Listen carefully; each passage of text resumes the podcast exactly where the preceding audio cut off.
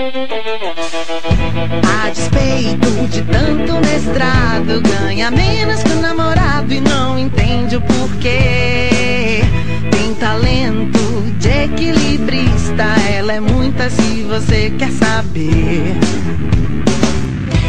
Hoje aos 30 é melhor que aos 18, nem Balzac poderia prever. Depois do lar, do trabalho e dos filhos, ainda vai pra night beber. Olá, ouvintes do Não Podcast IPRJ, o podcast institucional do Instituto Politécnico da Universidade do Estado do Rio de Janeiro, localizado em Nova Friburgo. Eu sou Otávio. Não, pera, não tem Otávio hoje. Não temos homem hoje aqui. Temos só mulheres nesse podcast. Arrasou, viado. Não fujam, homens, por favor. É importante. Então, primeiro vou me apresentar. Meu nome é Paula Ribeiro, sou professora é, do- atualmente do Instituto de Aplicação Fernando Rodrigues da Silveira, o CAP UERJ, né? Fiz graduação em Física na UERJ, mestrado, doutorado também, filha sempre da UERJ, né? E hoje nós temos três convidadas aqui, que eu vou deixar elas se apresentarem para não ficar feio, né? Mas temos Josefine Rua, Lívia Jatobá e Maria Lidaiana. Bom dia, meninas! Bom estamos muito... dia. dia. Quem quer começar se apresentando? Eu já me apresentei. Bom, já que puxaram meu nome primeiro, né? Então vou eu. Eu fiz ordem alfabética. Ah, ordem alfabética. Eu nunca fui primeira em ordem alfabética na minha vida. É a primeira vez. Tô chocada. Muito bom. É, bom dia, pessoal. É, bom dia quem tá ouvindo também. Ou seja lá que horas estão vindo. É, eu sou a Josefine Rua. É, eu fiz é, mestrado, doutorado em Física Teórica no IPF. Fiz graduação na UFRJ. É, também física, tudo em física, vida inteira em física, mas hoje eu trabalho empreendendo. É, eu tenho, estou trabalhando numa consultoria de carreira voltada para ciências desde 2018 que eu criei. E mais recente estou trabalhando num programa pra, de mentoria para o pessoal que quer migrar para a ciência de dados, que como a gente sabe, a gente tem tipo, um número enorme de pessoas, de mestrandos, mes- mestres, doutores desempregados, e eu estou focada em tentar ajudar a pessoa a migrar de uma maneira mais suave. Então é isso que eu ando fazendo. Estou muito feliz de estar aqui e discutir sobre mulheres na ciência, ou mulheres, no meu caso, mulheres que têm background em ciência e atuam em lugares. Legal. Bem diferente da nossa, da nossa experiência, eu acho, né? Das outras. Bom, bom dia. É, eu sou a professora Lívia, é, professora do IPRJ, então estou aqui representando a- o público feminino da, do nosso instituto. É, sou professora da UERJ desde 2015. Eu sou graduada pela UERJ também, então também sou filha da UERJ. Sou engenheira química pela UERJ. E aí depois eu segui a minha pós-graduação na COP, então fiz mestrado e doutorado em engenharia química na COP. E hoje atuo no departamento de engenharia mecânica da, do IPRJ. É, a minha área é a área de mecânica dos fluidos, e aí vamos, vamos conversar sobre os muitos desafios que as mulheres encontram nessa, nessas, nas carreiras de ciência e nas STEAM Science. Vai ser interessante a conversa. Uhum. É, bom dia, eu sou a Marília Dayana da Silva Pereira. É, eu também sou filha da UERJ, eu fiz a graduação em Física na UERJ, sou contemporânea da Paula. né? Na física a gente sempre Verdade. mistura as, as gerações. Mas ah, eu fiz o mestrado e o doutorado no CBPF, também no Rio de Janeiro. E assim que eu terminei, eu mudei aqui para os Estados Unidos. É, primeiro eu fiz um pós-doc é, em, em Massachusetts, Porque eu sou formado pela School of Colchonzology, Logology, de Atendimentology, Ocrentology, Massachusetts, Ohio. Não existe esse curso. ah, na Brandeis University e hoje é, eu trabalho na Universidade de Michigan é, e trabalho com cosmologia, astrofísica e é, é, acho que é isso. Tô- vamos, vamos ver o que vai dar essa conversa. Vai dar muita reflexão, provavelmente. Espero que a maioria para os homens também. Então, existem alguma história, assim, por exemplo, como foi para vocês, é, desde, sei lá, graduação, desde escola, eu acho, né, que pode ser um momento, é, desde escola, barra graduação, pós-graduação, carreira profissional, vocês se sentiram é, em algum momento é, discriminadas pelo, pelo gênero? Algum momento alguém, sei lá, é, discriminadas de uma maneira geral, né? De alguma maneira diminuída por apenas por ser mulher. Difícil, né? Eu vou contar um exemplo, assim, eu, nunca, eu, eu acho que eu nunca sofri exatamente muito por isso, não considero, mas tem sempre algumas coisinhas, assim, que às vezes eu tenho que ficar chamando a atenção das pessoas. É, por exemplo, meu marido trabalha comigo, né? Diretamente comigo, a gente faz a mesma pesquisa. Então, a gente vai muito a todos os lugares juntos. Então, eu já cheguei em congresso, já foram duas vezes, que a gente ia lá pegar o crachá, né? Aí eu falei assim, ah, tal, aí ele, você tá acompanhando ou você é do, do congresso? Eu, oi? Por quê? Por que, que eu estou acompanhando? Se eu vim aqui, ele... por que, que ele não tá me acompanhando? Exatamente, sabe? Já, já aconteceu várias vezes disso. Então, e como ele ele não é muito mais velho que eu, mas sei lá, parece nitidamente mais velho que eu, homem, branco, hétero, cis, né? É o cis já falamos, é, mas o. Então, sempre tem essa coisa assim, é, direcionada, né? Então, mas nunca foi tão direto. Eu não acho que eu nunca sofri algo tão direto. É sempre esses, essas coisas, essas indiretazinhas assim que para alguns passa despercebido, para alguns alguns falam, ai que bobeira, é, mas é toda hora, sabe? Não toda hora, mas né, recorrentemente, de alguma forma te dizendo que, sei lá, porque eu olhei para você, você deve ser inferior. Alguma de vocês já sofreu algo parecido? Alguém gostaria de falar primeiro, hein? É a hora de nomes, né? Aquela hora que a gente conta o, contexto. o pessoal tenta não adivinhar exatamente qual foi o contexto. Complicado. Eu acho o seguinte, na, na minha história, eu você, pediu para passar um pano de fundo aí da, da, da, desde a escolha, né? Eu acho que a primeira dificuldade que a, a nossa geração não teve, mas que a geração da minha mãe teve, é de ter a consciência da escolha, né? Então, eu sei hoje, eu sei que eu, eu não sei, isso tem muito a ver com um background de família, mas na família que eu tive, eu tive a liberdade de fazer a minha escolha sem ter nenhuma influência associada ao gênero. Né? Então, isso, isso eu tenho essa, essa. Eu tive esse privilégio de poder escolher a carreira de engenharia sem sofrer no background da família e da sociedade que eu estava inserida a, a, a, a, influência do gênero, né? Então, todos os engenheiros da minha todos eu não tinha nenhuma engenheira na família. Eu fui a primeira engenheira da família. Então, todos eram engenheiros homens, né? Todos pai, tio. E a minha mãe na época dela, ela fez duas graduações. A primeira graduação que ela começou foi engenharia civil. E na época dela, ela precisou sair da engenharia civil porque o namorado da época não queria que ela fizesse. E aí ela foi para arquitetura. Então ela saiu da engenharia civil, foi para arquitetura, fez história, enfim. Então você vê como que a geração dela sofreu uma influência da sociedade na escolha da carreira e a minha já teve essa oportunidade de não sofrer, né? Então a gente vai demorar muitas gerações ainda para que é, todas essas, essas coisas tênues que influenciam a escolha das mulheres na carreira delas sejam é, é, dizimadas, né? Então, a minha geração não sofreu esse tipo de, de, de influência, mas eu imagino que outras mulheres da minha idade foram influenciadas pelo fato de brincarem de casinha e não engenheira, né? Então, a próximo, o próximo passo é esse: a gente ensinar para as crianças dessa próxima geração que elas podem brincar de qualquer profissão e não identificar um gênero na profissão, né? Então, é o próximo passo. Eu não, eu não tinha, eu não ganhei kit de engenheiro, brincava de boneca e virei engenheira, né? Então, venci esse passo. Mas foi um passo muito difícil, porque é, na hora que eu fui escolher a minha carreira, eu ia escolher química e não engenharia química, né? E aí eu fui orientada a escolher engenharia química porque a engenharia química dava mais, tinha chance de uma, um retorno profissional melhor. Então eu tive bons conselhos, eu procurei atenção. Aí na graduação, eu acho que a minha graduação foi misturada. Talvez vocês, como físicas, vocês podem representar melhor o que, que tem de diferença do público feminino e masculino. Mas na engenharia química a gente tinha um, uma, um grupo bem dividido, né? Não tinha maioria mulher ou maioria homem. Esse, essa, esse refino né, de, de gênero ele vai subindo na medida em que a gente vai para a pós-graduação, né? A gente sensivelmente sente a diferença na pós-graduação. Mas na graduação eu não, eu não senti diferença, não. Mas na pós-graduação eu era minoria. E sou minoria até hoje na minha área.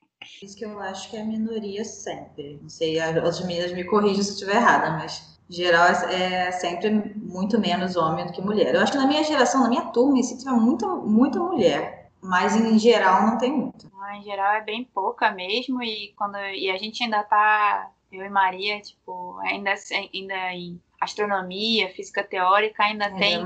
Não, não é. Não, não. É, porque continua tendo pouca mulher em proporção. Uhum mas é um pouco a proporção é um pouco maior do que se você vai para física teórica, física experimental. Aí é aplicada, é, experimental tem bem mais mulher mesmo. E é um monte de mulheres isoladas, né? ainda são as únicas dos departamentos e dos laboratórios. Isso é verdade. É, eu, eu não sei qual o momento em que isso acontece, né? Também. Qual o momento em que, sei lá, as mulheres não têm interesse em certas áreas. Eu, eu acho que pegando o gancho da Lívia, né, é bem interessante mesmo, porque é uma mudança geracional, eu concordo. É, antes, a, antes a escolha era muito, muito difícil, então hoje a gente pode escolher. Então a gente pode escolher fazer exatas, a gente pode escolher ir na graduação, e como a gente vê, realmente a maior parte das pessoas que se graduam são mulheres, né, em geral, a gente está vendo isso no mundo todo. Mas, e aí acontece esse outro passo aí, a gente não cresce, né? A gente não tem posição de liderança. Né? Então, mesmo tendo um, já algum tempo mulheres entrando na graduação, no mestrado, no doutorado, a gente tem também, uma, também a gente está vendo no mundo que as mulheres têm mais acesso, pelo menos no ocidental, né? Tem mais acesso e tem mais estudo do que os homens, a gente não responde com isso em posição de liderança, que é o que você culturalmente imagina. As pessoas mais bem educadas vão ter mais acesso a salário mais alto, a posições mais altas. Não é isso que acontece e aí a gente vê um visível viés de gênero que a gente ainda está enfrentando, né? Como é que a gente vai colocar é, nós mesmas, ou quem vem, quem vem depois de nós, em posições de liderança que realmente são as que importam, né? Tipo, porque não adianta nada a gente estudar a beça, se esforçar a beça, a gente continua é, é, à margem das oportunidades, à margem dos salários, à margem de liderança. Como é que a gente faz isso? Boa pergunta. É, votando, votando em mulheres, tá? Desculpa, Maria. É um começo, é mas tem mulher que se auto-sabota, né? Tem que tomar cuidado. Não, eu só, eu só queria, né, tipo, da minha perspectiva, tipo, eu passei uma parte da academia no Brasil, né, e eu sei como, como que é a situação. Infelizmente, eu acredito que não mudou muito, né? Como é, algumas de vocês mencionaram, vocês tiveram a sorte de estar no, numa época que tinha bastante menina, né, mulheres, né? Que isso ajuda bastante. E eu, assim, eu totalmente não era feminista ou ligada a assuntos feministas ou, ou de, em relação a isso, até, por exemplo, mestrado. Porque a, eu praticamente era né, circulada de homens, né? E, e as poucas meninas que tinham, né? Não tinham muita essa interação, né? De, sempre tem é, questão da, de você ser veterano, não, então você não, não vai, né, fazer os cursos junto com aquelas pessoas. Só quando, né, cai de você fazer um curso junto é que você começa a falar com aquela menina e tal. E, enfim, essa é, é isso mais ou menos aconteceu até o mestrado. Quando eu comecei o mestrado, eu conheci a Josefine. Na verdade, conheci a Josefine na iniciação científica do CBPF, né? Mas que aí você começa a mergulhar num, ambiente que tem mais mulheres, né? E mais visões diferentes, né? Que além dessa questão assim da, né, de ser mulher na ciência, ainda tem a questão tipo de classe e de cor, né? Ah, eu, por exemplo, tipo, quando era novinha, isso é toda a escola. Eu sou cearense, sabe? E e o pessoal dizia que, que, era, é, que eu era índia, né? O meu apelido era índia. E eu detestava aquilo porque anos 90, né? O, o auge né, do, do racismo, do preconceito, que era piada, né? E as pessoas riam e tal. E eu, como né, vim de uma família pobre lá do interior do Ceará para o Rio de Janeiro, eu sofria com todos esses tipos de, de estereótipos, né? Do nordestino que veio para cá, é, no pau de arara, essas coisas. E eu, tipo, ficava muito calada por causa disso, porque eu tinha vergonha de assumir essas identidades, já na época do colégio. Isso também foi problema na época da graduação, né? Mas acho que a partir do momento que você começa a ter é, conversas com pessoas mais diversas que você, você passa a abrir um pouco a sua mente para as coisas que estão aí, né? É, eu comecei dizendo que não era feminista e tal, então foi a partir do mestrado, do, do e no doutorado, né, junto nesse ambiente com várias meninas e tal, que a gente começou a ter essa conversa do que o que está errado de se ter tanta é, poucas mulheres é, na ciência, né, em especial na física. É, eu lembro que na época do doutorado, Josefine e eu, a gente começou a fazer um, uma série de debates no, no CBPF exatamente sobre que, essa questão de se ter poucas mulheres na física. E era assim, era exatamente o que a Josefine falou. Os homens que apareciam, a meia dúzia de gato pingado, provavelmente eram os que não precisavam ouvir aquilo. Os que a gente queria que estivesse lá, né, participando do debate, ouvindo a gente, não apareciam. E o pior, a gente, quando começou essa iniciativa, é, a, a, conversa que a gente ouvia né, de muitos professores e alunos do Instituto era que a gente estava perdendo tempo, a gente devia estar tá fazendo ciência, não devia estar tá discutindo essas questões, sabe?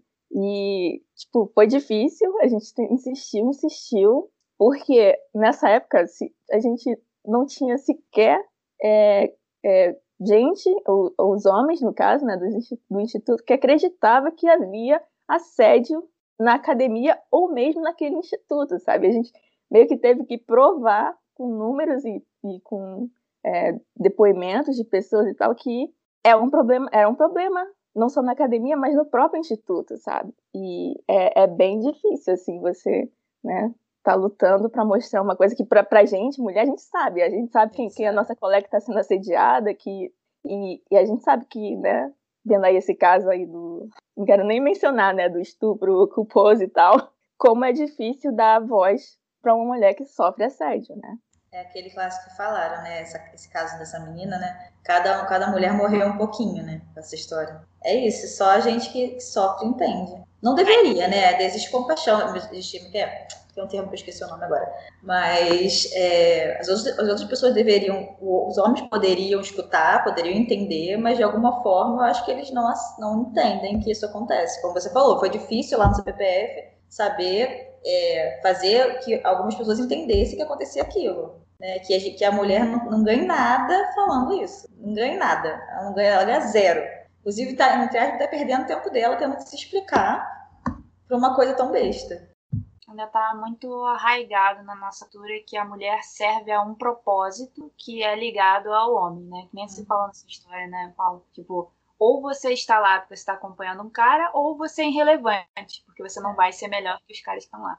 Quer dizer, então você serve a um propósito, né? que é um propósito né, do gênero masculino, e não como o indivíduo em si. E eu acho que essa parte que a Maria mencionou, né, eu também me, me, é, me, me identifico. Tipo, entrar na ciência, entrar na graduação, eu queria ser um, uma, um, um excelente cientista, né, sem gênero. E o sem gênero é masculino, é um cientista, em comparação aos outros todos, que são a maioria homens, e que eu vou ser tão boa quanto eles. Então eu sou um cientista, né? Até você se colocar como uma cientista, você é a, é melhor cientista, mas é a melhor entre as mulheres, que são poucas e irrelevantes, né? Em geral. Que é assim que você. Falando em relevantes, de novo, focando na questão cultural porque a gente sabe que a coisa não é bem assim. Historicamente, a gente é apagado. A história das mulheres é apagada, as colaborações são apagadas da história para colocarem os homens de novo numa posição né, de status, de poder. O poder é que é a questão, né? Você vai sempre ter uma luta de poder e o que a gente está querendo é reverter isso, né? Que o poder seja mais igualitário. É, e aí, com a igualdade de gênero, de raça e tudo mais que a gente puder ter a fala da Maria me lembra muito a. Eu acho que dá para a gente tirar um pano de fundo do que nós, como mulheres, ao longo da nossa formação para mulheres na ciência, passou, né? É aquele diversos os momentos em que nós engolimos ou nos silenciamos, ou por medo, ou por receio de, de represália.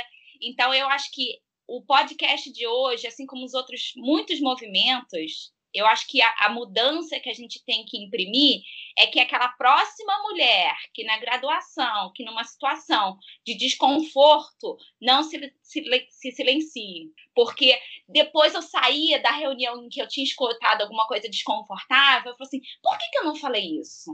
Por que, que na hora não.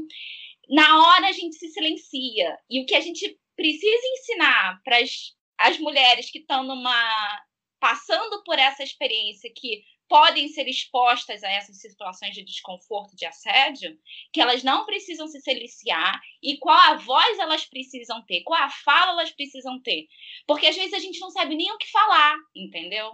Então eu me lembrava, gente, mas eu vou responder o que nessa situação? O que, que eu falo? Não, você tem um discurso, você pode falar. O seu comentário é inapropriado. Isso não é, esse não é o momento. Esse comentário não é profissional. Nossa, depois quando a gente, a gente só ganha a maturidade de saber o que responder depois que a gente passa pela situação em que a gente foi silenciado. Então, eu acho que o que a gente precisa pegar, eu, o que, que eu preciso falar para as minhas alunas de graduação, para as minhas educadas, se elas passarem por essa situação, eu vou responder. Se eu ouvir o momento de assédio, eu vou falar na hora e vou dar resposta na hora, porque aí ela não precisa ser, ela vai ter uma voz. O problema é que às vezes a gente é a única mulher na sala e a gente não tem ninguém para falar nossa voz e nenhum homem levanta a voz para defender. Todos se calam. Então fica aquele silêncio morto, onde sabe que tem muita coisa errada sendo falada e ninguém tem coragem de falar nada, né? Então é aquele name and shame. Tem que é que nem a criança quando faz um negócio errado, a gente tem que falar na hora para aprender. O cara falou uma coisa errada, um comentário inapropriado, envergonha na hora. Esse seu comentário é inapropriado e é fora de posição. E às Esse vezes é... é legal se fazer de, entre aspas, de boba, falar assim, não entendi o que, que você quis dizer. Você pode repetir? Você pode ser claro? É para ver se a pessoa consegue repetir a, a, loucura que ela falou. Porque senão, quando a gente reclama também, a gente parece louca. É como a Lívia falou, a gente vai reclamar para quem? Para quem? Outro homem? Não, o, a, o dia que a gente chegar numa sala, seja de uma defesa de tese, seja numa exposição, e a, a, alguém fizer um comentário inapropriado, um homem fizer um, um, comentário inapropriado, e um outro homem defender a mulher que foi silenciada, eu acho que a gente está andando para algum lugar na, na, na, sociedade. Porque eu não posso ser a única responsável de ser a mulher presente naquele momento de falar e apontar a situação como é, inadequada, porque nem sempre eu estarei presente. Então a gente precisa sim que os homens ouçam e no momento em que a situação inapropriada acontecer, falem, não não se calem, porque a mulher que é assediada e a mulher que é é, digamos assim, às vezes é uma coisa tão sutil e aí é ruim para a mulher. Todo mundo percebe aquele desconforto, mas ninguém fala nada. Então, você, homem, quando escutar um comentário inapropriado, seja em relação à roupa que a mulher está vestindo, que no, no, momento da defesa, que extremamente inapropriado, elogie a, a, a, os resultados, não elogie a roupa, não elogie o batom e não comente da aparência física, porque o que importa é o trabalho que a mulher está fazendo e não a exposição. Ninguém elogia o paletó do homem. Então, por que, que vai elogiar a roupa da mulher? Né? Para quê? Para objetificar a mulher e tirar o valor do trabalho científico que ela está colocando? E aproveitando o que ele está falando, né? É são duas partes, né? O que está dizendo para as meninas que estão começando a carreira para não se intimidarem e a forma como vocês reagirem também, tipo, não, não se sintam culpadas, né? A gente está falando aqui, todo mundo aqui é, já é mais de 10 anos de carreira, qualquer coisa assim, então calma, né? Vai se não se pressione por estar tá ouvindo algo desagradável e não conseguir responder, mas tenha noção do seu valor. Você continua sendo, é, você tem o seu valor de estar ali fazendo o seu trabalho. Então fica calmo.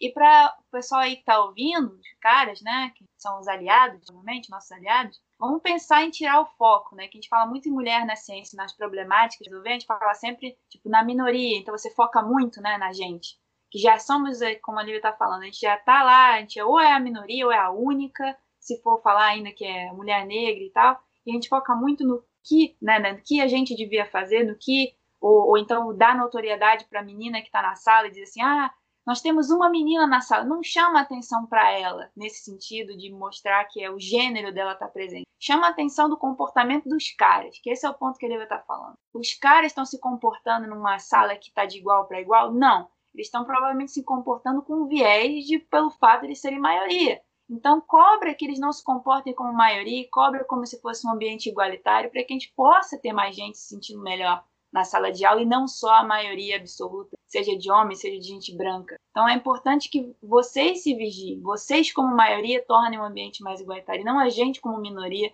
transformar a coisa para a gente ainda ter um trabalho triplo de estar tá ali provando que é competente, provando que é, a gente merece igualdade, provando que já tem muita coisa para provar, galera. Vamos dividir o trabalho aqui. Não tá dando.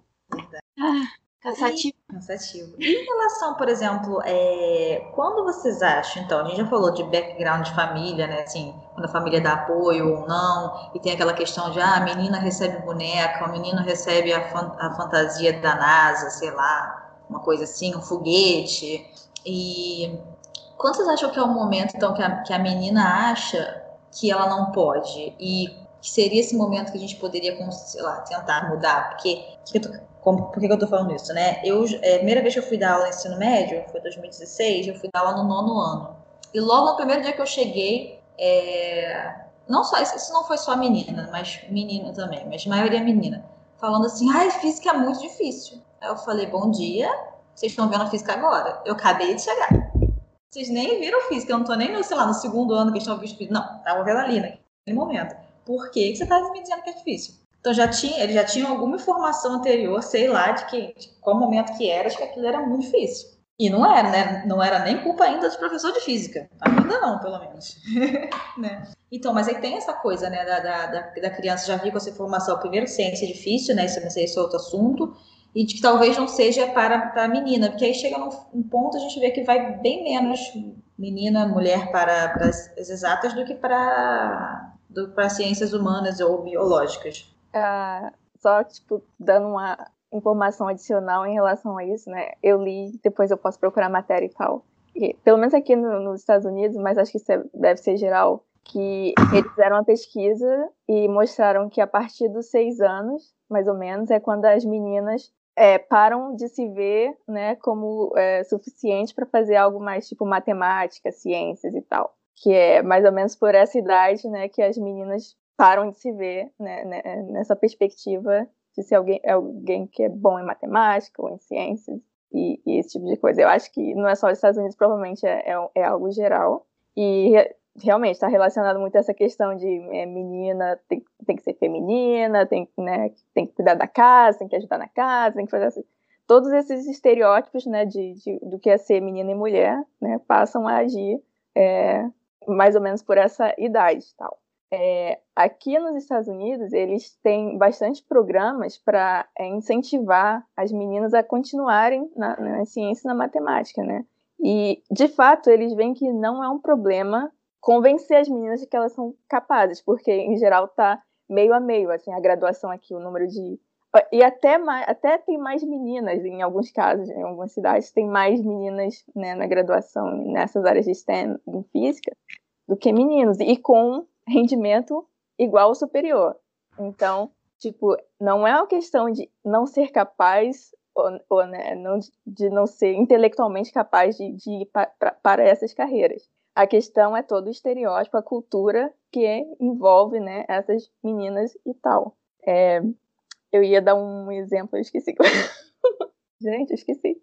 Mas só né, para finalizar, é basicamente essa é, essa a questão, né? Que convencer as meninas, acho que não é tão difícil. A gente está lá, tem várias meninas cientistas e meninas youtubers na ciência e, e tipo, a gente pode, né, quebrar essa barreira de mostrar para as meninas que elas podem sim. O problema é manter essas meninas, né? Se a gente mantém essas meninas num ambiente tóxico para elas, como é, né? É a questão da retenção. Como reter essas meninas e mulheres na ciência? Agora eu lembrei do exemplo, mas é, a Paula comentou aí da questão de, né, dela dar aula para ensino médio em física e tal. Ah, eu sou formada em bacharel em física, né?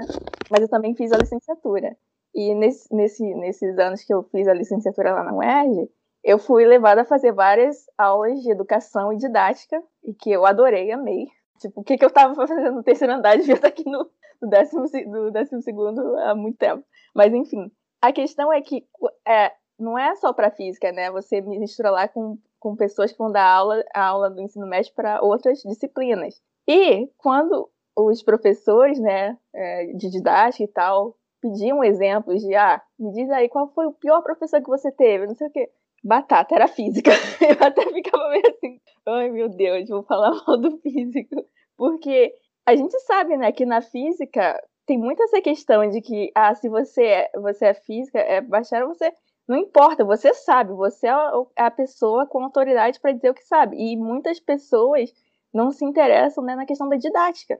E isso é muito importante. Fora a questão da didática, né, de passar a, a matéria física de uma maneira mais legal, assim, para a turma, tem a própria questão do, do gênero, que a maioria dos professores em física são homens, né? E, e aí, aí junta tudo, né? Tem falta didática, tem, tem, tem o machismo, que é é, enraizado, e aí, é, por exemplo, essas, essas meninas que reclamam física, não consigo, talvez é, tipo, não é uma questão de que elas não consigam, eu acho difícil, mas por alguma experiência ruim que elas tiveram relacionada ao tópico e que fez que não, não quero, não é mais para mim isso. E não só física, mas essas áreas de STEM, né? Acho que é isso. Geral, assim, é, eu acho que, como a Maria falou, né, é, tem gente que não se preocupa muito com a questão da didática, que às vezes é muito importante. Às vezes não, ela é muito importante, principalmente para o ensino médio, que é, que é aquilo, o ensino médio, ele está fazendo o aluno se interessar pelo aquele assunto. Porque você vai para a graduação, é, aí tem um professor que não tem uma didática muito boa, entre aspas, você pode até relevar, porque você já está na área que você quer, então você já escolheu. Mas aí você chega no ensino médio, você tem aquela pessoa que você detesta, você vai associar ela àquele assunto, que na verdade não é, mas, mas associa, não tem jeito, né? E mas espero que nos tempos as coisas estejam mudando mais até por essa questão. Você agora dá aula no ensino médio, você tem que ter licenciatura. Isso mudou tem pouco tempo, que virou 100% obrigatório, né? Então, algum tipo de preocupação com a didática, com o modo de fazer, a, a pessoa vai ter que ter, né? E ainda assim também, mais mulheres aparecendo, então ficando um pouco melhor.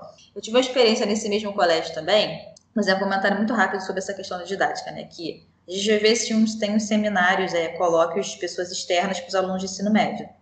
E assim, na minha, estati minha estatística, tá, Paula? Não é muito fidedigno, mas assim, as pessoas que os alunos tinham mais interesse nos seminários era quem tinha licenciatura e quem tinha dado aula no ensino médio. Às vezes uma pessoa lá ia bacharel tentava dar um colóquio, porque a ideia do colóquio era falar da sua pesquisa também. Então, a pessoa não, não era muito capaz, ou achava que era capaz, de explicar simples. Os alunos estavam assim, oi?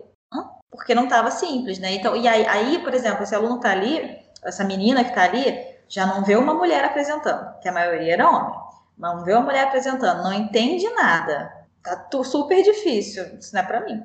Essa questão da didática é super relevante, mas ela não explica o que a gente está falando das meninas não irem, né? Tudo bem a gente tem algumas estatísticas dizendo que tem muita menina na graduação, mas quando a gente fala de STEM, é, a gente sabe que né, exatas ainda é problemático. E a didática em si, ela não resolve, porque os, os caras estão, as crianças, os meninos, né, estão indo para STEM, uhum. estão se formando, estão sendo, se tornando professores e a gente não tem as, as meninas, né? Acho que o que a Maria falou eu acho que depende do, tipo, e que é, também a Lívia já falou, o Paulo também já falou, essa questão de e que ponto né, na vida você, você é convencida de uma maneira bem sucedida que é, não vale a pena não, não vale a pena para você persistir? E que a gente está vendo que tem várias faixas etárias e diferentes culturas diferenças culturais e de país etc classe social. Momento na vida da, da menina ou da mulher que ela se, é convencida que está na hora dela sair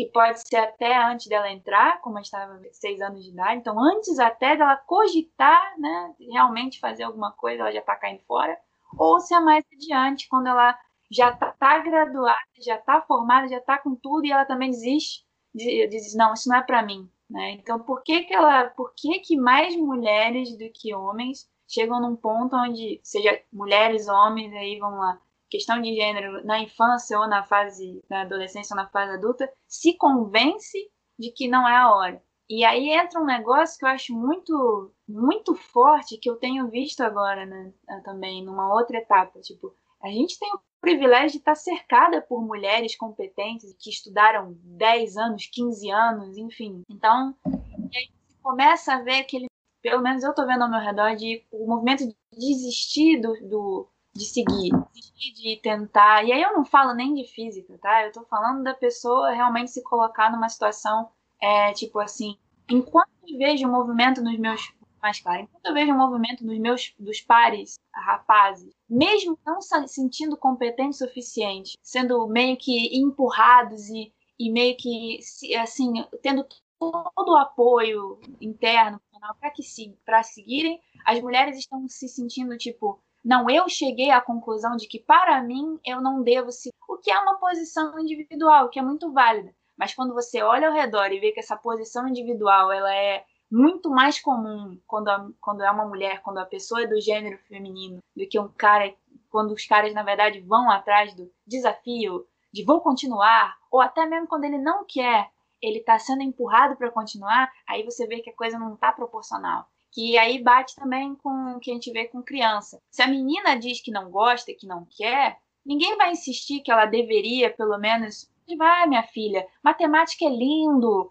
Não. Agora o menininho, ele pode ter chance de dizer, eu não quero, e o pai vai dizer, faça engenharia, você vai ganhar dinheiro, você tem que bancar casa, não sei o quê, o salário é mais alto. Vai ter papos diferentes que vão convencer essas pessoas de que a opção é sua, você faz o que você quiser, mas quando você vê que essa opção sua é geral, faz, tem um certo comportamento, aí que tem coisa errada. Tá estranho. É, a, a fala, as, as diferentes falas me, me, me, me trazem diferentes reflexões. A primeira foi a, a pergunta da Paula em relação em que momento que a menina, né, essa questionamento. Aí eu vou responder como mãe, né? Porque eu sou mãe e sou mãe de menino, né? Nicolas. E aí, pelo menos até agora, né? Então, é uma, uma pessoa que nasceu com os órgãos masculinos. Então, eu me lembro até quando a gente estava escolhendo o nome dele, eu queria escolher um nome neutro. Mas a gente acabou escolhendo Nicolas. Então, a primeira coisa que eu falei assim é qual vai ser a. que eu alinhei com meu marido, qual vai ser a, a, o discurso que a gente vai trazer dentro de casa, que nem sempre é o mesmo discurso que a gente vai vai ter na rua, mas que é o discurso que ele vai ouvir da gente, né? E aí, como mãe cientista, lê muito, estuda muito, marcos do desenvolvimento, né? Aí um dos marcos do desenvolvimento estava lá, criança identificar o gênero menino e menina. E isso era uma coisa que eu não fazia com meu filho. Para mim era criança, não importa se a criança é menino ou menina, é, criança, filho, eu tinha muita criança no parquinho, eu tinha pouca criança no parquinho, mas estava lá, né, no livrinho dos marcos do desenvolvimento, dizendo que a criança tem que identificar o que é homem e o que é mulher. Aí fui lá eu, então, ensinar meu filho, olha, esse aqui tem aspecto feminino, é uma menina, esse aqui tem aspecto. E aí, hoje em dia, ele identifica o que é um menino, o que é menina, e sabe que todo mundo é criança. Criança de dois anos, meu filho, né? Então, Agora, o desafio é que ele não foque só no menino, não foque só na menina e, a, e tenha um interesse geral em crianças, né? Porque a idade dele é de ter interesse em crianças, né? Não importa se é menino ou se é menina.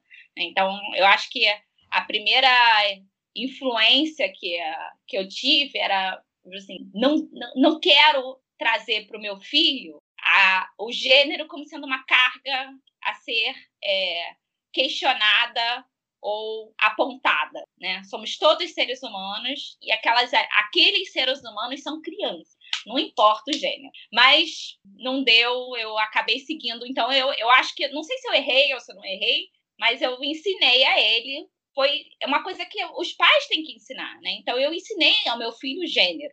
E aí agora a, a dificuldade é ensinar para ele que gênero não está associado ao órgão sexual, né? Ah, então, ah, a Coco Maria é um, é um, a Coco Maria é um pinguim, né?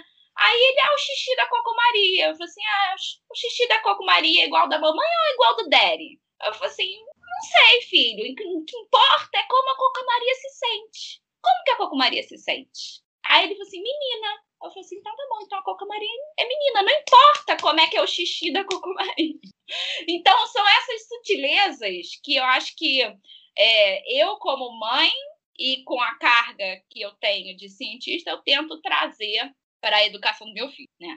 Agora, outra questão é a questão de em que momento que a mulher desiste, né?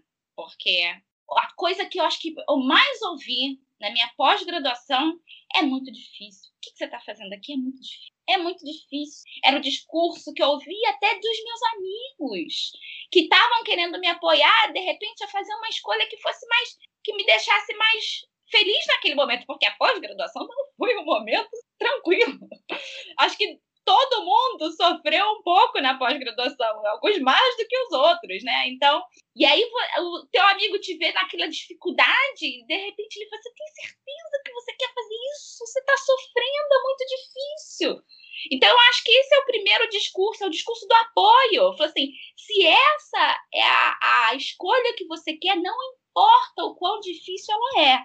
O que você precisa é do, dos meios para superar as dificuldades. Então, eu acho que a gente, é, como mulheres na ciência, já numa posição é, de mais experiência, o que a gente precisa ver, oferecer é quais são as dificuldades e quais são os meios que eu preciso oferecer para que não só as mulheres, mas que todas as pessoas associadas àquela carga, mas principalmente as mulheres, tenham a oportunidade de ter acesso aos meios para poder vencer as dificuldades e fazer as escolhas com base na sua individualidade e não porque é muito difícil, porque a gente sabe que o nosso par homem escolheu porque era muito difícil. Eu faço mais difícil.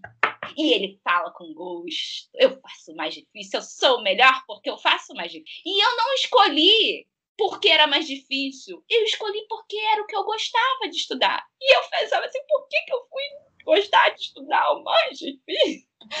Mas eu gostava. E aí foi com o tempo e a dificuldade diminuiu. A dificuldade ainda existe? Todo tema tem a sua dificuldade, né?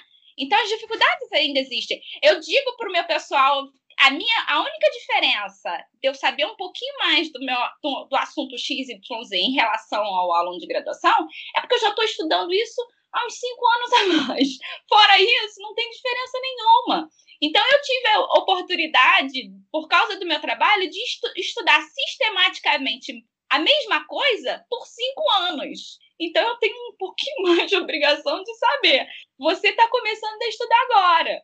Então, você está sendo exposto a isso pela primeira vez. A primeira vez que eu fui, fui exposta a isso foi, foi abrupto, foi difícil. Mas eu quero oferecer os meios para vencer as dificuldades para que as pessoas possam fazer as escolhas individuais.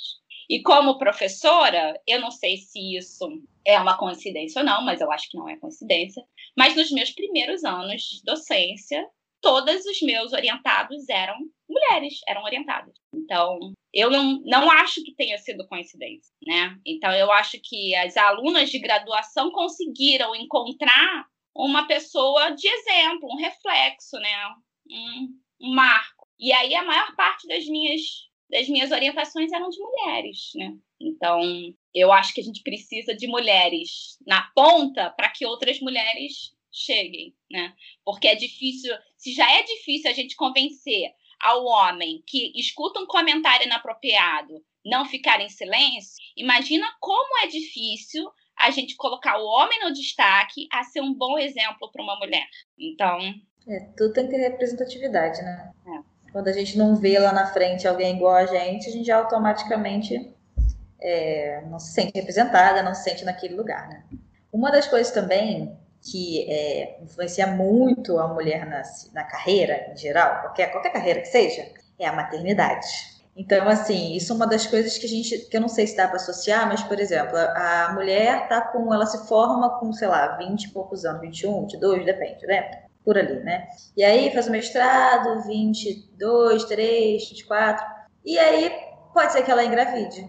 E a gravidez geralmente é com duas pessoas, né? Que eu saiba na biologia, precisa de, né, de um homem e uma mulher. Nesse caso, quer dizer, na verdade, vocês entenderam, né? Mas eu quis dizer que assim, a carga não é só da mulher, mas a gente sabe da realidade. A carga sempre é da mulher. Então, até tem uma colega que trabalha comigo que comentou que ela teve os dois filhos no doutorado. Eu falei, Senhor, ainda bem que você continuou, porque ela continuou, formou, enfim. Mas eu falei, Senhor do céu, porque a carga geralmente é da mulher. E aí a Lívia, como representante materna aqui, pode falar como é. Porque também isso não é só na, na, na não é só quando a criança nasce, é sempre depois, em geral, a carga vai sempre mais para a mulher, né? Aquela coisa assim, ah, a criança acorda de noite, ela chama a mãe.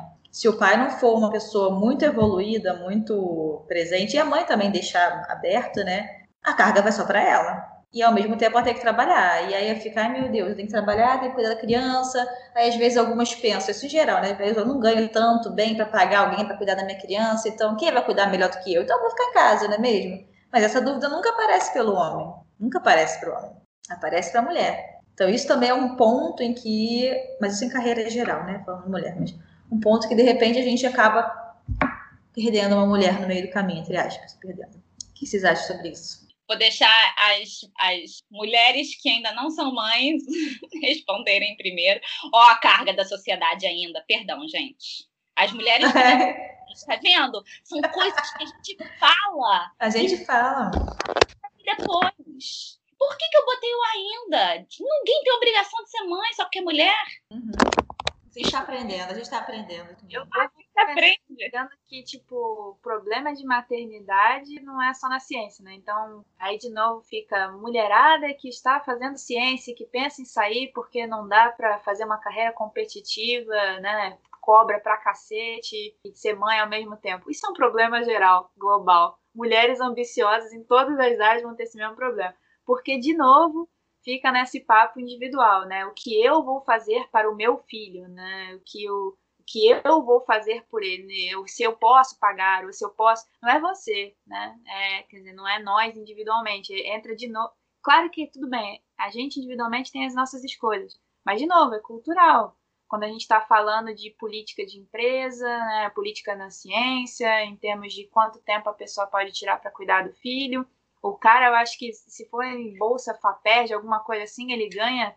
dias, dois, três dias de licença, alguma coisa assim, que já foi um sucesso. Não sei, posso estar falando a quantidade de dias errado, mas é dias. Enquanto a menina, a, a mulher que vai ter filho, vai ter direito, acho que é, que é FAPESP, né? Dá direito a duas bolsas, dois meses de bolsa, alguma coisa assim, enfim está falando de uma coisa que já é pequena, né, em termos de você ter licença de maternidade de dois meses, mas quando você está falando de uma licença paternidade, ela é inexistente, né? Então, você obviamente está, como sociedade, enquanto política, né, e aí está falando política de ciência e tecnologia, você vai não ter licença, você, a licença é sua, então você que se vire para cuidar do filho, já já é essa reflexo cultural que a gente tem de que quem tem que cuidar é a mulher mesmo. E nas empresas não é diferente, né? No pessoal que trabalha com. Todo mundo que trabalha com carreira que realmente demanda muito, né? Não só na ciência. É, sofre com isso, de, de ter que sair, de ter que se afastar. Então, a gente tem aí um desafio bem grande, tanto em política pública, quanto também em questão de empresa, e que isso vai ser mudado se a gente culturalmente fizer muito barulho para dizer: não, gente, depois que já está no mundo, saiu de dentro, todo mundo pode cuidar, né? Não é só, não é só a mãe que já teve, em geral, a mãe teve o trabalho de parir, precisa ter mais trabalho. Vamos, vamos equilibrar aqui, né? Esse lance. Acho que a Lívia tem mais experiência no assunto, mas eu acho que o, a reclamação é, é geral, né? A gente tem que fazer essa escolha na vida é horrível, gente. Para quem gosta do que faz, que sofrimento. Não pode amar o filho e gostar do que faz ao mesmo tempo ainda? Já tá 2020, gente. Vamos, vamos melhorar esse negócio? Acho que eu vou comentar brevemente antes da Lívia. É, essa questão de que a Josefina falou que tem que fazer barulho é muito importante, né? É, por exemplo, dando exemplo aqui nos Estados Unidos, né? Tá, é, muita gente tá, muitas mães, né, estão é, lutando por mais direitos e tal. E uma coisa que recentemente eles têm feito é a, quando a, né, você é mãe, você certamente para por um tempo, sua produtividade cai. E, e muitas né, aplicações para trabalhos permanentes, como professor de faculdade, eles é, estão levando isso em consideração mais seriamente, né? Tá, teve uma pausa, mas aí eles perguntam por quê? Então, é, tipo, é uma mudança pequena, mas que faz a diferença, né? De você não só tipo, descartar aquela pessoa para aquela posição, porque você acha que ela não teve X papers em dois anos, né? perguntar o porquê, né? Apesar de ser óbvio, antes não era. Agora, pelo menos, as pessoas dão uma, né, oportunidade para a pessoa explicar, né, o que aconteceu ali e né, pesar um pouco é, de forma diferente, né? Por exemplo, nessa questão de novas contratações e uma nova posição. Sei que eu acho que o CNPq também estava considerando isso para bolsa, se eu não me engano. Não olhei isso antes, mas se eu não me engano era isso. A pessoa, a mãe, né, a mulher que teve filho, ou adotou também, teve na questão da adoção também. Eu acho que eles contariam um ano a mais de produção. Então já estamos, estamos um pequeno ganho com isso também. Então acho não lembro quantos anos é para contar, mas aí se tivesse se tivesse tido filho ou adotado nessa, nessa faixa, nesse, no tempo que eles contavam, você ganhava mais um ano para contar. Então, pelo menos estamos devagar, mas estamos avançando. Eu acho que primeiro eu vou, vou dar a minha posição de mulher, né? Antes de ser, antes de ser mãe. Antes de ser mãe, eu sou mulher, né? Sempre fui mulher feminista, ativista da, das políticas assertivas, é, consciente da minha posição de privilégio e com a consciência da minha posição de privilégio, sabendo a importância que eu tenho das mudanças na, na, na minha, né, no meu no meu ecossistema. Então isso sempre eu sempre tive essa consciência e aí é, eu sempre usei essa minha consciência nos meus discursos. Então é difícil a gente imprimir mudanças é, reais, mas a gente só da gente repetir o discurso já é uma pequena mudança que a gente vai fazendo. Então, esse sempre foi o meu discurso: feminista, ativista de políticas assertivas, hoje em dia é, afirmativas, hoje em dia é, ativista de open education. Então, eu, eu, eu carrego a, a, a, o discurso de que a, informação e os direitos têm que ser ampliados, né? E aí, portanto, as minorias, não porque são minorias em quantidade, porque elas normalmente em magnitude elas não são minorias, elas são minorias em ecossistemas, né? Naquela, naquele, naquele grupo e naquela, naquela é, empresa ou naquela, naquela região da, de análise. Então, isso se torna minoria. Então, as pessoas falam de minoria, mas tem que saber o que, que é a minoria, né? A minoria não é em ordem de grandeza, a minoria é em ordem de representatividade. E aí, portanto, é, eu acho que essa, essa questão da gente buscar meios tornar a análise mais igualitária para as mães faz parte, né? Então a gente tem que realmente é, diminuir a carga daquela mulher que foi mãe. E aí isso é papel da sociedade. Não é papel da mãe, porque a mãe está exausta, sobrecarregada e ela não tem mais força para fazer isso. Então, a sociedade, os homens e as mulheres que compõem a sociedade apoiam essa, essa iniciativa, precisam promover essas mudanças, porque as mães estão exaustas, elas precisam que a gente faça essa mudança. Né? Então, é, é papel da, de quem não está exausto promover essa mudança. Então, é, essa é a primeira coisa, esse é o primeiro alerta. Não deixe a mãe ser a promotora da mudança, porque a mãe não tem mais energia para isso. Então, quem tem que ser o promotor da mudança é aquele que tem energia para para ser ativo nessa, nessa mudança. Então, homens que apoiam essa ideia, sejam promotores dessa mudança, apoiem as iniciativas que tragam maior equidade para todos, né? E aí no, na, no sentido aqui da, do discurso, no caso das mães. Então, esse apoio aos editais que é, compensam a, a, o tempo da maternidade, o aumento da licença paternidade. Então, é, briguem para que vocês tenham aumento da licença paternidade.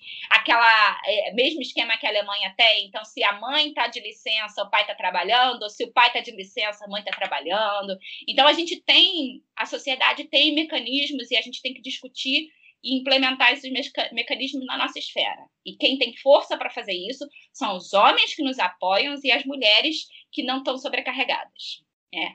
Aí agora o discurso da mãe sobrecarregada, né? Então é, é, é, é muito é muito né? Para a mulher ter, ter que sofrer o processo. A gente, como mulher, já sofre é, a carga da sociedade trazendo toda essa questão, desisto, não desisto, não sei o quê. Aí quando você chega na maternidade, o problema se intensifica, porque agora você, você a sociedade te obriga a fazer uma escolha.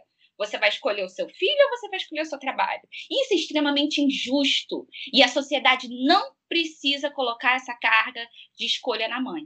A mãe pode sim trabalhar e a mãe pode sim cuidar do filho. O que a gente precisa é tirar a sobrecarga da mãe. Então, a sociedade precisa da rede de apoio, seja marido, seja outra situação, porque existe mãe solo, entendeu? Precisa de rede de apoio. Independente do nome da rede de apoio, se é marido, se é avó, se é tia, se é papagaio, periquito, a a mãe precisa de rede de apoio. E o trabalho da mãe precisa estar tá envolvido nisso, porque precisa de creche, precisa de. Então, a rede de apoio não é só uma responsabilidade só da família. Então, no momento em que a mulher sai da licença, da maternidade, licença maternidade dela e volta a trabalhar, a rede de apoio passa a ser também o trabalho dela. O trabalho dela precisa estar envolvido na construção da rede de apoio, para que a mulher tenha condições de trabalhar entendeu? Condições de botar a cabeça dela no trabalho e não ficar preocupada, ai meu filho, aí isso, será que vai acontecer aquilo, entendeu? E aí, e ela se vê no momento de conseguir fazer escolhas, para assim, hoje de manhã eu vou sair, meu filho vai ficar na minha rede de apoio, eu vou trabalhar, eu vou voltar para o meu almoço, meu filho vai ter o acesso à mãe dele, eu vou ter meu acesso ao meu filho, e depois eu vou voltar. Entendeu? São, são condições que a sociedade precisa oferecer para que a família cresça com uma unidade é, mais uniforme e o trabalho se desenvolva melhor. Porque senão a família fica estressada e o trabalho fica uma porcaria. Nada funciona, né? E é a situação que a gente tem hoje, que foi intensificada pela pandemia, onde agora está todo mundo dentro de casa, né?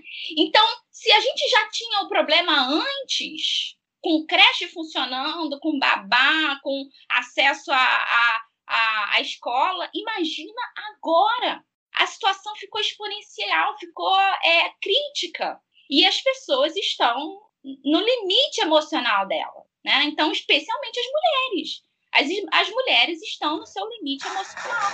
E aí voltam a questionar coisas que não questionavam mais. Será que eu ainda consigo dar, fazer meu trabalho?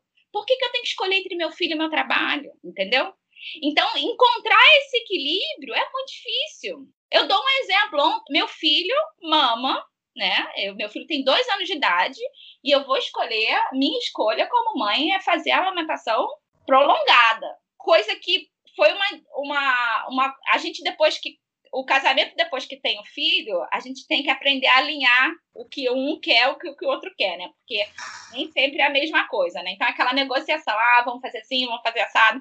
E eu falei pro meu marido, não, eu quero que meu filho mame o, o máximo de tempo possível. E isso vai me deixar muito cansada e muito estressada. E eu preciso que você entre para compensar nesses momentos. E ele entra e compensa nesses momentos. Então, uma coisa que eu não posso reclamar é que na minha unidade familiar, a, a minha rede de apoio, que chama meu marido, está aqui presente, dividindo a carga o tempo todo, que muita família não tem, né? Então, eu, isso não, não eu, eu tô numa unidade familiar que está é, bacana, entendeu? E é isso, é, isso é bacana. Mas, ao mesmo tempo, eu tenho uma criança de dois anos que não entende por que, que a mãe fecha a porta do escritório e vai trabalhar. E aí, daqui a 10 minutos, bate, mamãe, mamãe.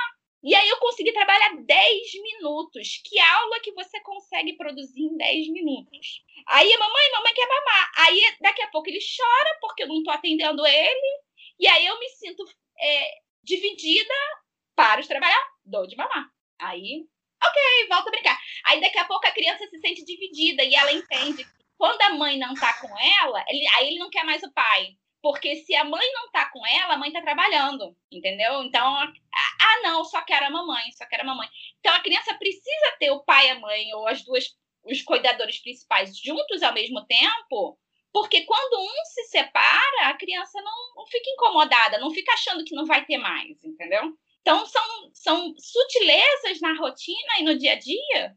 A criança que mama, criança de dois anos, não dorme a noite inteira. Que loucura achar que a criança dorme a noite inteira. O sinal de prontidão dela acorda ela toda vez que ela não vê a mãe do lado. Ou o cuidador principal do lado. Então, às vezes, de uma em uma hora, de meia em meia hora, ele acorda, me, não, me, não me vê, Aí desperta, perigo. A biologia fala: meu cuidador não está aqui. Despertei. Mamãe, cadê você?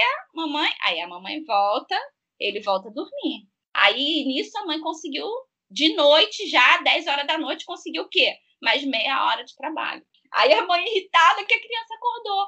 Então eu falei assim: eu não quero ser essa mãe irritada, eu não quero ser essa mãe estressada, porque eu não vou nem produzir e o meu filho vai ter acesso a uma, a uma mãe estressada.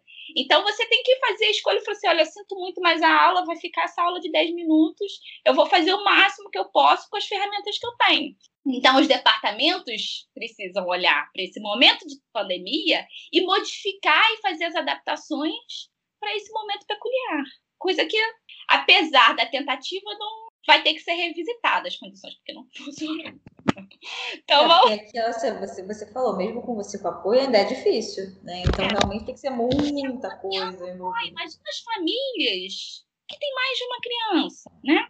Imagina a família que ela, a gente está falando em criança, mas não apenas criança configura um ser humano que precisa de atenção, entendeu? Se você é responsável por, um, por, um, por, uma, por uma outra pessoa que é a, a, pessoa que depende do seu cuidado, então um idoso, uma mãe ou, ou, um membro da família que não, não tem capacidade de cuidar de si sozinho, é a mesma coisa. Então a gente não fala só de mãe, a gente fala de todo ser humano que é responsável por outro. Então, Isso acaba vindo da maternidade, né? Porque, em geral, quem é responsável também pro, idoso, por, sei lá, alguém que tem alguma deficiência, é a mulher. É, recai na mulher. Recai na mulher. Pela questão da maternidade, assim, entre aspas, a nossa cultura da maternidade, que, do cuidado, né? Então, do cuidado, a mulher que tem o cuidado. Por que o homem não pode ter o cuidado? Porque ele tem que estar na rua trabalhando, mas a mulher também pode estar trabalhando. Ela não queria estar trabalhando, de repente, em vez de estar cuidando de alguém.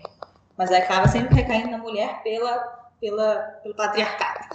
É. Mas esse discurso do cuidado é interessante porque é, a gente fala da mãe, mas é, é muito comum que nós, como filhos, sejamos responsáveis por nossos pais que estão no momento de vulnerabilidade. Então, a minha mãe teve ALS e, de, todo momento que ela ficou doente, eu fui essa pessoa junto com meu irmão. Então, mais um momento, a minha, a minha família representa uma sociedade diferente, porque os dois filhos estiveram como cuidadores principais de uma pessoa que precisava desse cuidado. Mas, como você citou, normalmente, às vezes, não é o, o homem, né? É só a mulher. Então, essa questão da, da gente ter um trabalho que seja também a rede de apoio para que o, aquele empregado tenha condições de dar o apoio à família, né? Então, seja um filho, ou seja um, uh, uma pessoa vulnerável que precisa de cuidado, é fundamental que a gente procure essas mudanças na cenário. Eu tenho um comentário sobre esse cuidado. É, a gente sempre associa a mulher ao cuidado natural. Então, a mulher vai cuidar, vai cuidar do terceiro, vai cuidar do controle, vai cuidar dos idosos, cuidar dos vulneráveis, e que se reflete. Então, a gente vê né, os cursos, as graduações, e aí, né, que são mais humanos, mais voltados a esse cuidado, né? Mas eu acho muito interessante quando a gente olha isso para o fato do salário, porque quando a gente não, é só o cuidado, é o, é, é o trabalho desvalorizado, é o trabalho que é que não é bem pago, que é visto como mais simples, fundamental, mas mais simples de fazer. Porque se a gente pensar no início, quando a gente estava, ainda mais que a gente está falando de exatas, quando a gente estava falando de, de computação, enquanto computação até mais ou menos o início do século XX era um trabalho como visto como inferior na ciência, é, não tinha problema nenhum as mulheres fazerem. Inclusive, as mulheres eram a maior parte das que faziam graduação e era a do operariado que trabalhava fora em computação, porque era um trabalho visto socialmente como inferior. Os caras tinham a possibilidade de seguir, inclusive, ciência, não fazer trabalho de computação. Quando você muda é, socialmente e você tem uma demanda por, por,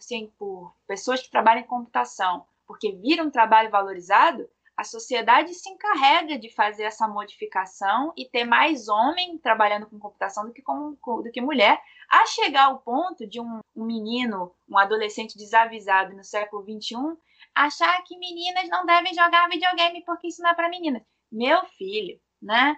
Então, de novo, é, é uma questão não só de associar a mulher com cuidado, mas a gente colocar a mulher em, em, em salários e empregos que são vistos como inferiores. O que, do mesmo jeito, tem um peso para os homens, né? Quando a gente está falando aí de maternidade e paternidade, tem um peso para o homem ao não poder se sentir, até se ele quiser, ainda hoje, ficar em casa cuidando do filho por alguns meses, ele fica tenso de como é que ele vai ser visto no trabalho, como é que ele vai ser visto pelos parceiros, pelos amigos, pela sociedade, como um homem incompetente, porque ele, ele decidiu por si próprio ficar em casa e cuidar dos filhos. Isso ainda tem um peso. A gente tem o peso do outro lado de não poder ir para a rua e a gente sofre mais com isso. E, de novo, em questões de oportunidade, de ter salário para casa, de. E a Lívia está falando, mas é esse não ter escolha por tipo, eu quero ter dois meses com meu filho, com a minha mulher.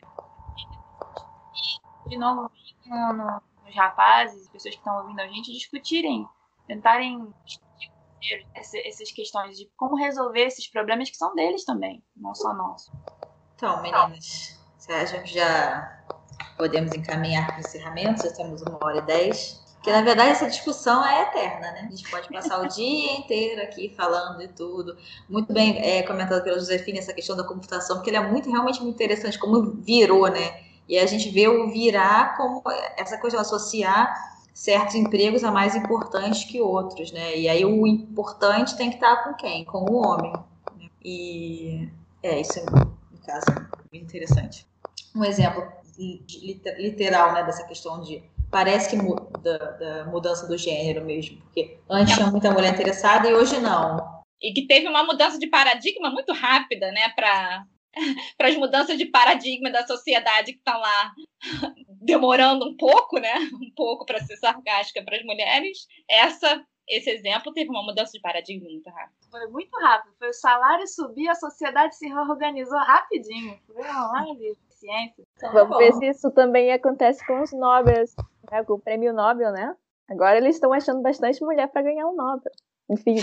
Também vem de novo, né? É bastante barulho para cobrar, para que mude, porque vem aqui de novo. Não, mas não tem mulher para dar nome. Ô, gente, procura direitinho. Nem precisa esse direitinho, né? Tanta mulher que já perdeu de ganhar o nome por preconceito, historicamente, tanto exemplo. Nossa. E é tão triste ouvir isso de uma mulher, que eu já ouvi isso de uma mulher, não na ciência, era política, falando que não tinha muitas políticas mulheres porque elas não eram capazes, ué. Bora, bolas. Eu, ô filha, então. Eu, eu geralmente rebato essas questões de capacidade contigo. Claro que muita gente brilhante em todas as áreas. E em geral, porque são mais, né, mais homens e mais homens brilhantes. E aí você fala sempre assim, mas é que não tem mulheres brilhantes, tá? tem só aquelas que realmente se sobressaem. Aquelas que realmente se sobressaem, elas têm espaço. É geralmente o argumento. E eu falo, aí eu geralmente coloco assim, sério mesmo, todas as áreas que você vê, você só vê homem brilhante? Você vê uns homens bem normalzinho, bem medianozinho. Cadê as mulheres medianas naquele grupo? Não tem? Não tem problema. Porque se você só deixa, tipo, os, as mulheres brilhantes entrarem em determinado campo, cadê as medianas? Tem um monte de homem mediano. Quando, quando você disser que todo mundo é brilhante, eu acredito, ok. Então só tem os homens, os melhores, as melhores pessoas mais capacitadas, homens ou mulheres, tanto faz o gênero, ótimo. Mas não é. Quando você olha que só tem mulher brilhante e tem homem mediano, tá errado. Tá, tá equilibrado. Não, e o pior é que essa mulher mediana, ela sempre vai ser duas, três vezes melhor do que aquele homem mediano, em geral, para estar naquela mesma posição. Ela lutou muito mais, né? Então já não é, já não é na mesma média. O, grupo dos medianos está aqui, o grupo da mediana das mulheres está lá em cima. Tá errado. Esse caminho ainda vai melhorar. Mas a gente lançou a bola agora para os nossos ouvintes, para aqueles nossos homens ouvintes, que sejam a promoção das mulheres, das mudanças para que as mulheres sejam mais participativas nos grupos. Né?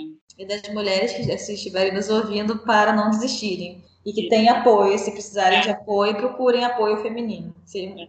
eventualmente vocês vão achar alguém para te apoiar.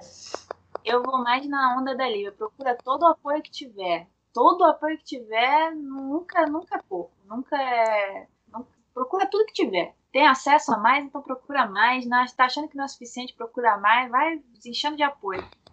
Amigo, amiga, parente, todo mundo. A gente vai meio que ter palavras finais, é isso? É. é. Então, podemos encaminhar para para finalizar. Alguém quer falar alguma coisa? Eu, eu quero, mas eu tava esperando não, então tá. Só palavras finais é. A gente está falando de equidade, né, de gênero, de raça, classe social. E, e a gente também falou um pouco sobre microagressões, que são aquelas pitadinhas de coisa que não é, quando você olha individualmente, não é nada. É uma bobagem. Mas então, fazer um pedido para quem estiver ouvindo. Cuidado com as palavras que quer a gente está muito acostumado a subestimar as palavras, quando na verdade elas são reflexo do que a gente pensa, elas são reflexo da cultura que a gente vive, elas são reflexo das, inclusive dos vieses com que a gente foi criado, criadas. Então cuidado com o que fala. É, o que eu, me chama muito atenção quando a gente vai e aí falando de um pessoal que está subindo na carreira, eu ouço muito, de novo, né, nos lugares assim de negócio e tal, tipo, os homens falam muito sobre atacar um problema como eles vão atacar um problema e essa mentalidade de como eles vão vencer, né, aquela aquela questão. Enquanto eu ouço das mulheres no mesmo nível, geralmente você se reúne para resolver um problema, para solu achar uma solução. E eu acho que isso reflete muito que no mundo a gente precisa de gente que queira achar soluções e não atacar problemas. A gente está nessa, nessa problemática discutindo porque a gente tem esse hábito cultural de atacar pessoas, países, problemas e a gente precisa de gente que solucione. Não importa o gênero, não importa a raça, não importa a classe social. A gente precisa de pessoas que solucionem as coisas, não que coloquem mais conflito. É, e para é, né, o pessoal que está ouvindo, né, é, só concordando com as meninas, deem apoio, deem apoio a suas colegas. É, é sempre importante ter um apoio positivo, né? Como a, a Lívia mencionou durante o podcast. Às vezes a gente tem um apoio que é negativo, né? E, e aí né, não funciona, deem um apoio positivo, é, trabalhem como aliados, especialmente os homens, né? Se vê algo errado acontecendo, aponte. É, não deixe só que isso recaia sobre a mulher, né? Que aí vai cair naquele estereótipo da feminista chata que reclama, né? Mas, poxa, cara, você concorda com o que ela está dizendo, sabe? Então, tenta dar um apoio, tenta dar um suporte, porque é, é realmente uma luta bem difícil, mas a gente tem que continuar persistindo e é isso aí. vamos que vamos. Muito bacana a nossa conversa aqui. Gostei muito de ter, ter participado.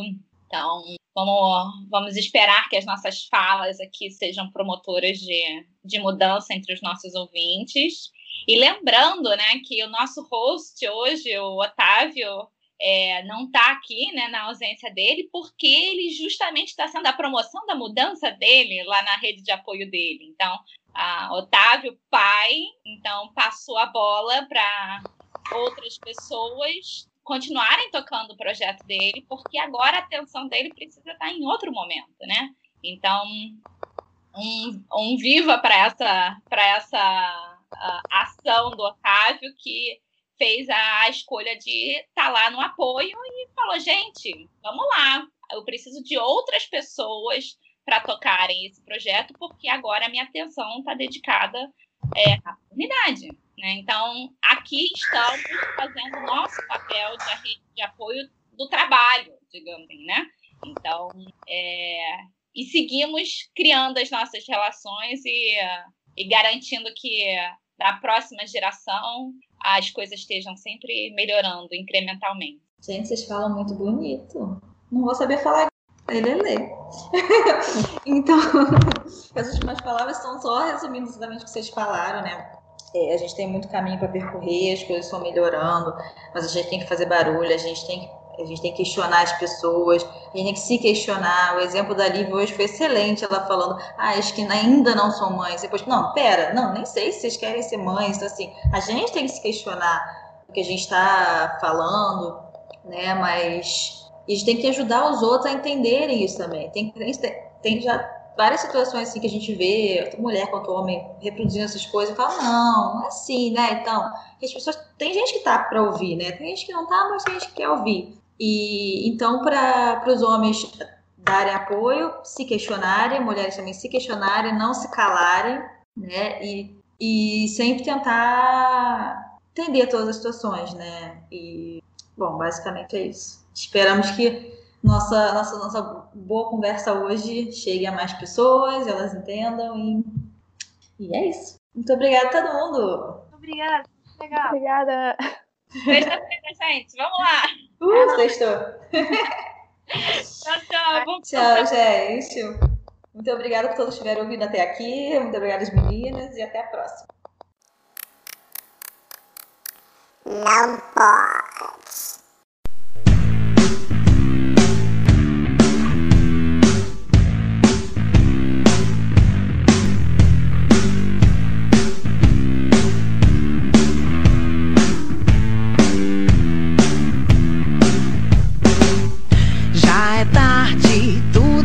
certo, cada coisa posta em seu lugar.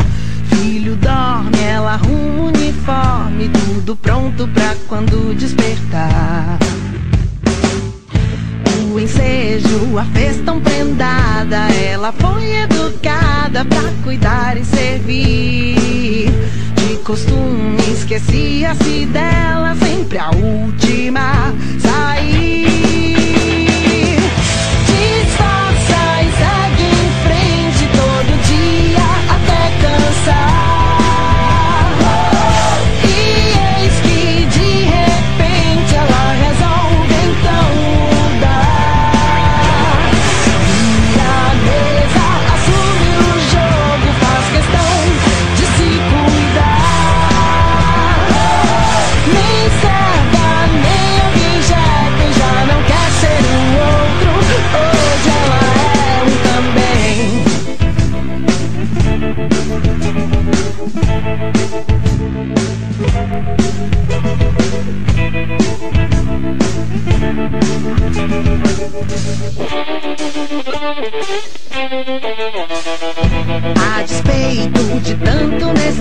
ganha menos que o namorado e não entende o porquê.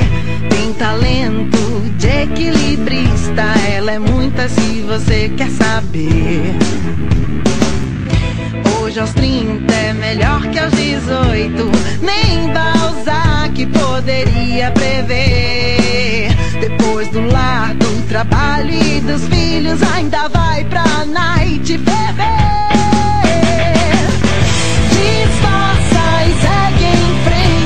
todo dia até cansar.